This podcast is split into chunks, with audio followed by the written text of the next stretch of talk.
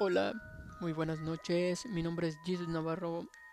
Este es mi segundo podcast. Hoy contaré una historia de terror llamada El hombre de los sueños.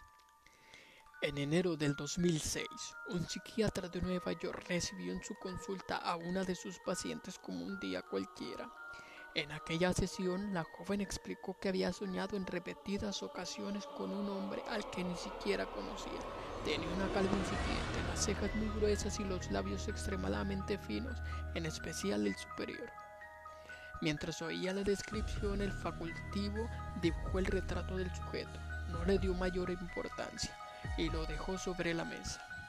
Las tornas cambiaron cuando en sus siguientes consultas dos pacientes más aseguraron haber visto el mismo hombre en sus sueños. El psiquiatra decidió hacer copias del dibujo y enviarlo a varios compañeros de profesión. Meses después vieron que el número de personas que habían soñado con él no paraban de aumentar y optaron por crear una página web en la que se registraban todas sus apariciones, los facultivos descubrieron que el misterioso hombre se había colado en los sueños de cerca de 2.000 personas. Sus apariciones son de lo más dispares. Uno de los pacientes aseguró haberlo visto vestido de Papá Noel. Otro dijo haberse enamorado de él en cuanto lo vio.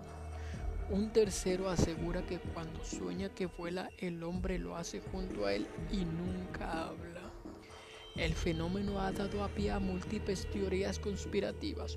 Una de ellas señala que el intruso es una persona real con habilidad de interrumpir en los sueños. Otra incluso afirma que se trata de un proyecto oculto de los gobiernos para controlar la vida de los ciudadanos. La hipótesis más científica, sin embargo, indica que este rostro forma parte de la conciencia. ¿Y a ti alguna vez se te ha presentado?